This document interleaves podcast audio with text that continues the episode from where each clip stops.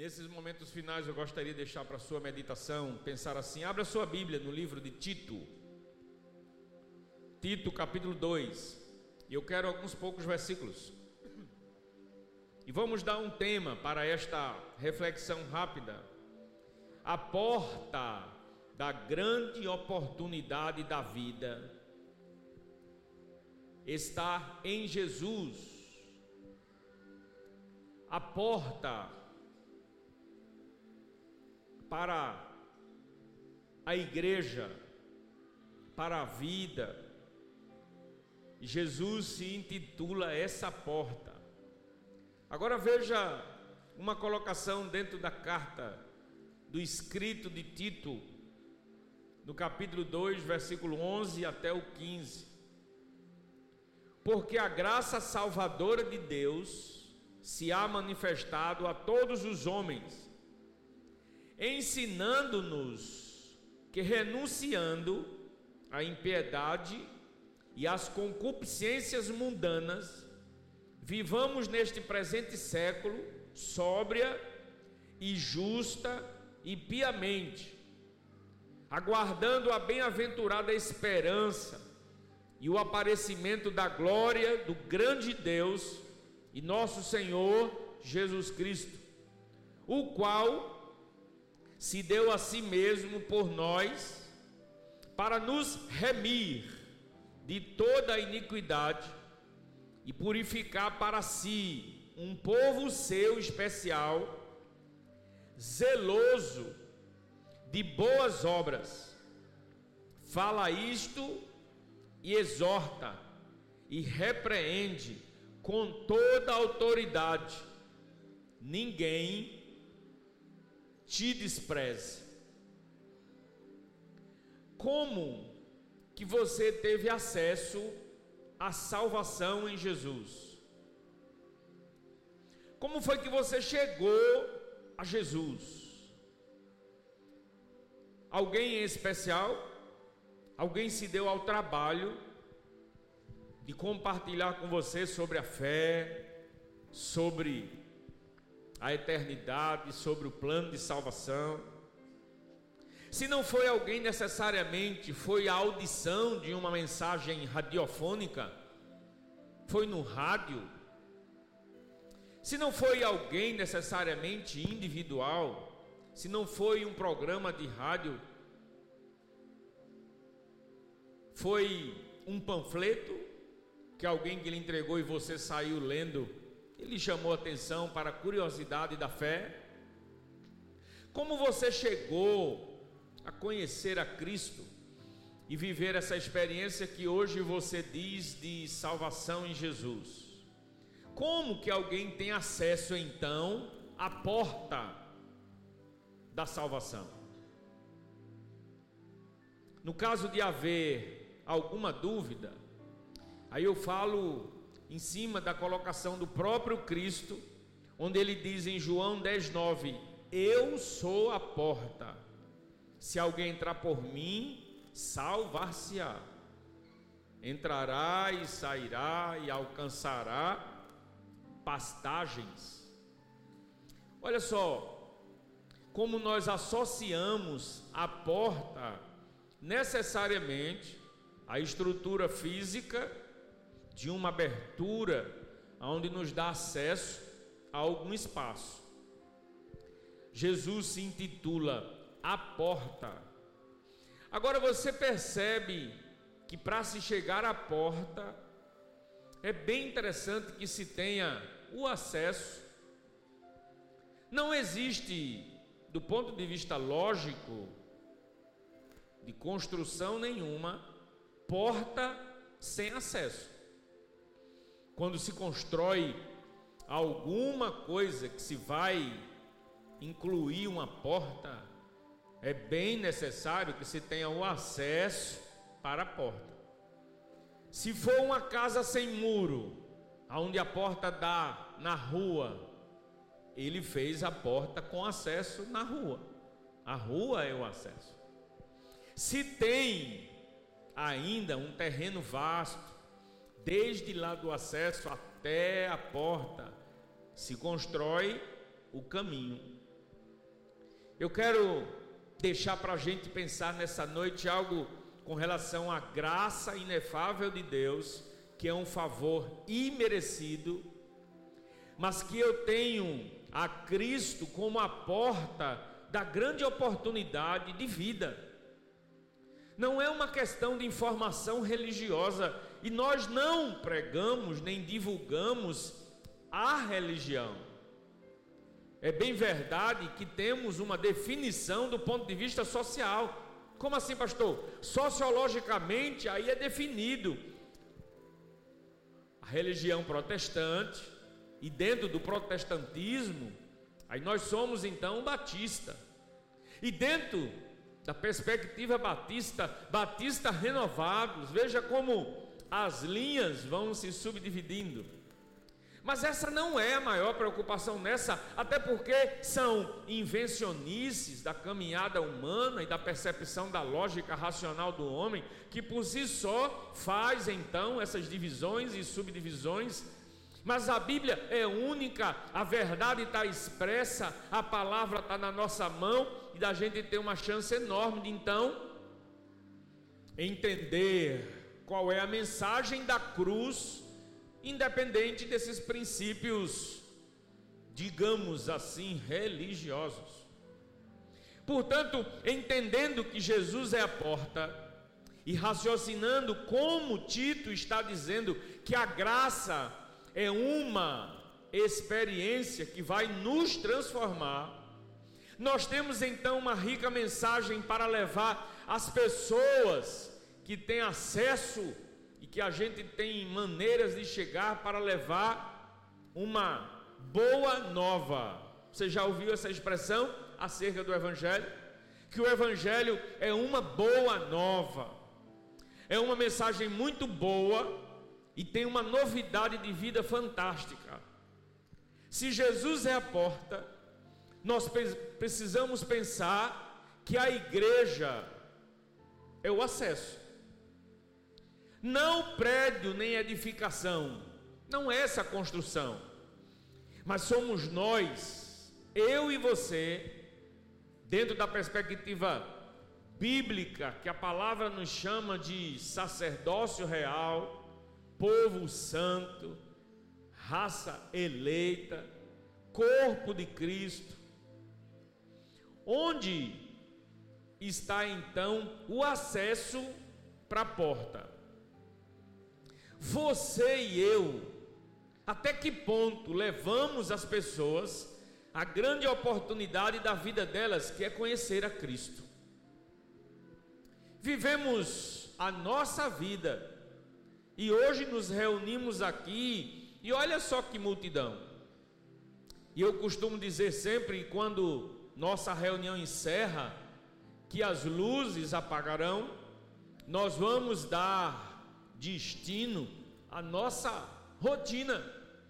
Precisamos voltar para casa, o repouso, o descanso. Amanhã, cada um no seu horário, com a sua agenda, retoma as suas atividades e aí recomeçamos a semana. E será que a igreja estará fechada? Perdemos de vista que a igreja não é o prédio, somos nós e que essa igreja, primeiro, precisa ter essa experiência vá, impactante, valorosa, importante, pessoal, com essa porta que um dia nos levou a uma oportunidade fantástica de transformar a nossa percepção de vida.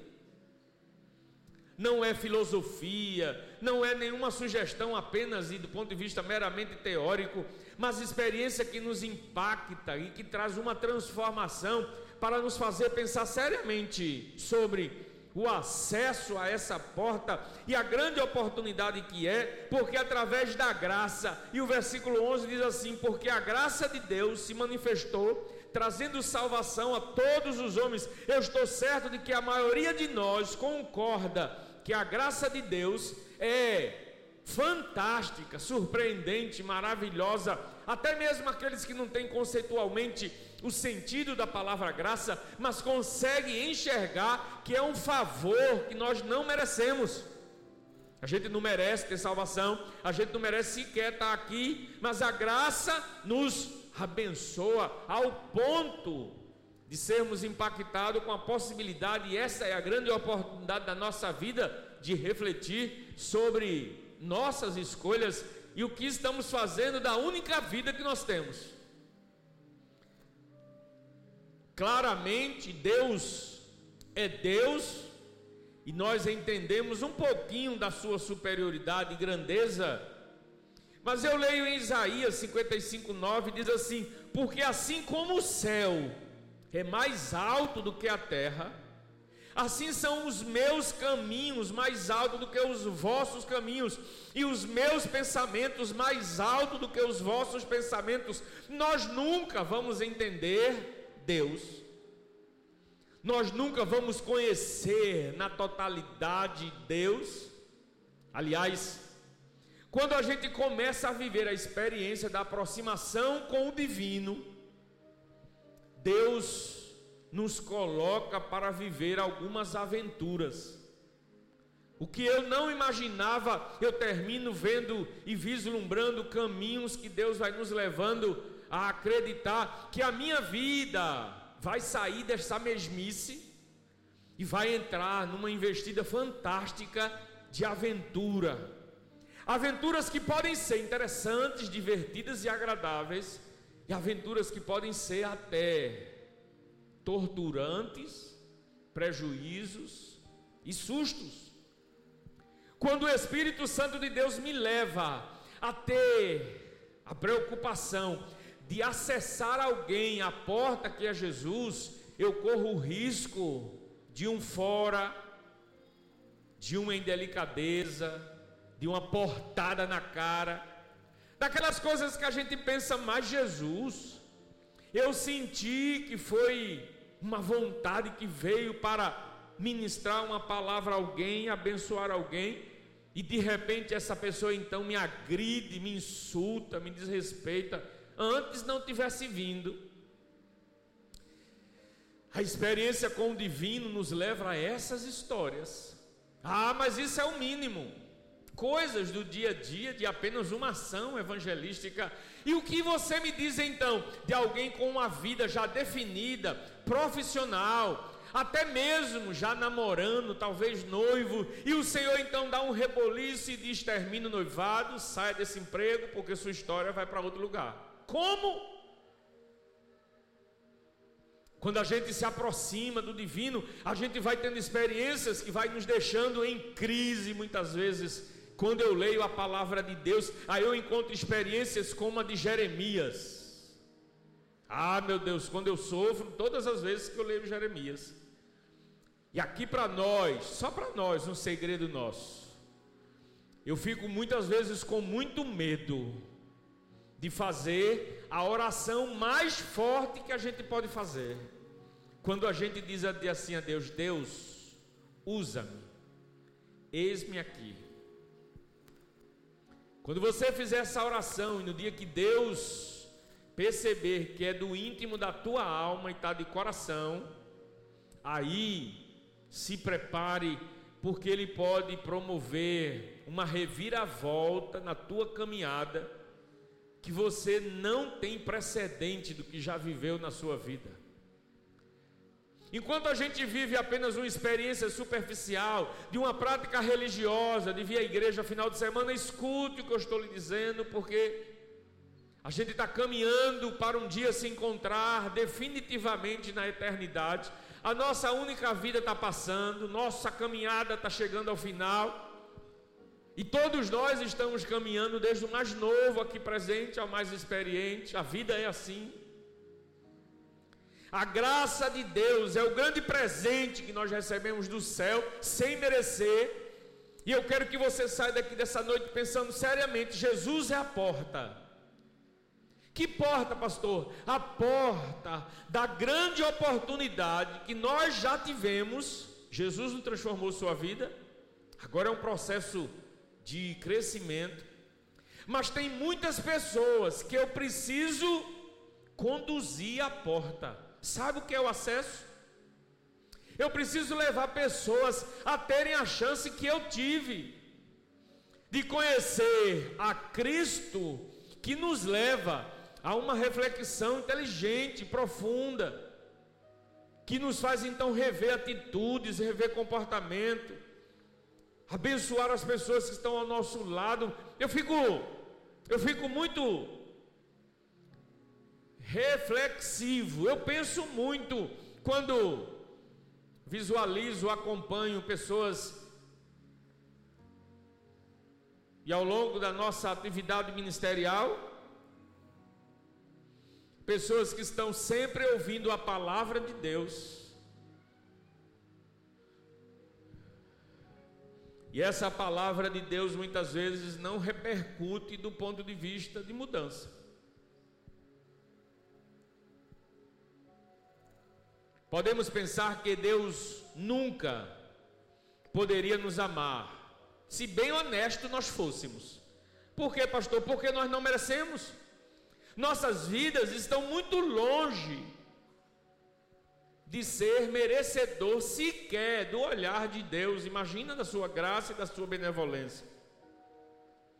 Mas, curiosamente, isso não é verdade, ou seja, eu não posso pensar que Deus nunca poderia me amar. Simplesmente Ele nos ama e nada estar mais afirmativamente correto do que isso. Deus nos ama e nos amou tanto que enviou seu Filho unigênito para que todo aquele que nele crê não pereça, mas tenha vida eterna. Ele é essa porta e essa porta precisa agora que nós possamos facilitar o acesso para que pessoas cheguem até a essa porta. Escute, tenha a grande oportunidade de suas vidas.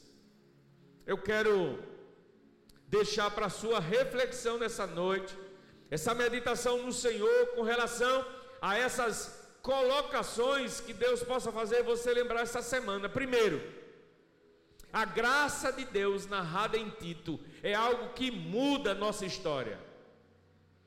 Quando eu vivo a experiência da graça, eu é como se caísse a ficha. E eu pudesse então perceber: não mereço nada. Eu merecia o castigo, a repreensão de Deus. Mas a graça de Deus é aquela experiência da onde abundou o pecado, da onde evidenciou demais o pecado, super abundou a graça. A graça veio ainda mais forte.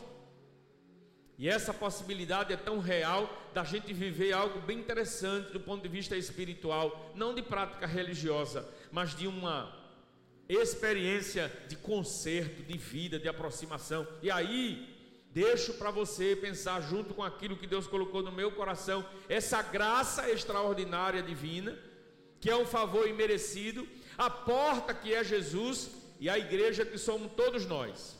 E não é prédio, e não é edificação, e não é construção. A igreja. E essa igreja, daqui a pouco, todos nós vamos sair. Talvez essa igreja esteja pisando no pé de alguém e sequer pede desculpa, entende? Escute como isso é interessante. Talvez essa igreja avance um sinal no trânsito e o outro condutor reclama e essa igreja talvez xingue o outro. Talvez essa igreja compre essa semana ainda e não pague. Talvez essa igreja essa semana ainda inveje bastante ao ponto de se consumir por ver o sucesso de alguém. É essa graça de Deus que me leva a uma introspecção de uma revisão constante, porque não estamos no céu, e há uma concupiscência da carne querendo consumir o meu espírito, e é uma luta constante, e eu tenho a grande oportunidade de ter acesso à porta que é Jesus, que tem a perspectiva de transformar então a minha história, porque eu vou lhe dizer algo muito importante, bíblico e muito sério. Deus é real. E a gente precisa ter a experiência pessoal com Deus. Você precisa conhecer Deus. E essa experiência pessoal com o divino só quando a gente se interessa em buscá-lo. E tudo que Deus espera, almeja e gostaria é que a gente, eu e você, apesar de nossa humanidade, apesar de todas as nossas fraquezas, limites, essa vulnerabilidade nossa então, então para o erro, tudo que Deus espera é que nós pudéssemos conduzir alguém à porta que é Jesus. Não com uma perspectiva de perfeição que nós não temos, mas com a tranquilidade, com a paz de espírito, com a certeza de que abraçamos a fé de forma muito convicta, que não vivemos apenas uma prática religiosa e muito menos uma repetição de atitude, vindo para a igreja, participando das atividades, vivendo cada programa da igreja, e isso não transforma, não muda, não gera nada. Quando eu vivo a experiência fantástica do divino na minha vida, aí Deus, na pessoa do seu Espírito Santo, sabe o que é um desejo enorme de que a gente possa conduzir alguém à porta, que é Jesus. Olha, eu não posso fazer nada por você, mas eu sei quem pode. Deixa eu te levar quem pode, Jesus Cristo. Mas imagine tentar fazer esse processo e talvez pegar na mão de alguém e dizer: Olha, eu quero levar você à porta que é Jesus, porque é a grande oportunidade. E a pessoa, então, de forma até educada e gentil, mas tirar a mão, porque no seu coração tem experiência com você que não é boa talvez com atitudes, com comportamento, com maneira de viver, com palavras.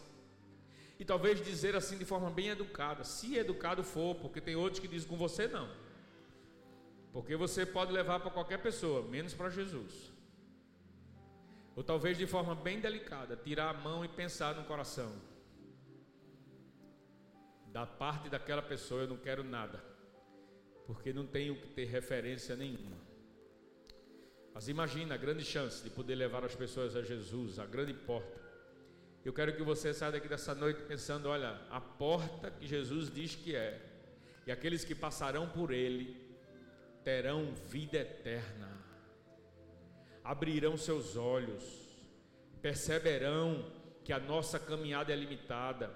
Não se engana com a concupiscência do mundo, se engane não a concupiscência da carne, a sugestão mundana, isso é muito utópico, isso é muito passageiro. Como o diabo, olha irmãos, a estratégia do inferno é a mesma, a estratégia do diabo é a mesma. A nossa natureza humana pecaminosa, a concupiscência da carne e a sugestão na sua vida. Aí a sugestão diabólica é a mesma, e essa mesma estratégia arrasta multidões e conduz a muitos ao erro e ao mal e ao prejuízo e à condenação eterna. Pense nessa noite assim: você tem Jesus que é a porta, e eu espero que você já tenha passado por ela. A graça então está na sua vida, que é o favor imerecido, a gente não merece. Mas agora vamos pensar em pessoas que precisam da grande oportunidade de Deus na sua vida. Esqueça a questão de religiosidade. Eu estou falando em conhecer Jesus, que verdadeiramente muda nossa perspectiva de vida.